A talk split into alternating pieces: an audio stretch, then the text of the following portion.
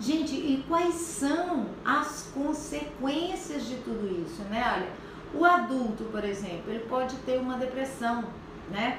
Essa depressão, o que está por trás disso, né? É um sentimento de perda traumática dos dois genitores e da percepção de não ser amado por eles. Porque na literatura diz o seguinte, que com o passar do tempo, né, a criança quando cresce, ela vai perceber essa manipulação, ela vai perceber que o, esse genitor alienado, ele provocou tudo isso para que ele se afastasse do outro genitor, para que ele não tivesse convivência com esse genitor, e aí então ele pode futuramente ter aí uma depressão, né? E assim, uma depressão com pensamentos, né, de não ser amados pelo, por eles, de não ser amados pelos pais, né?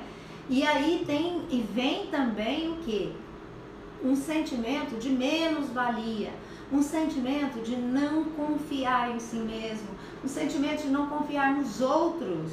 Porque veja bem, olha, se os pais não amaram, não a amaram, se os pais atraíram, então ninguém pode amá-lo e ninguém pode ser digno da sua confiança, né? Porque ele foi traído e não foi amado por aquelas pessoas que ele mais amou mundo.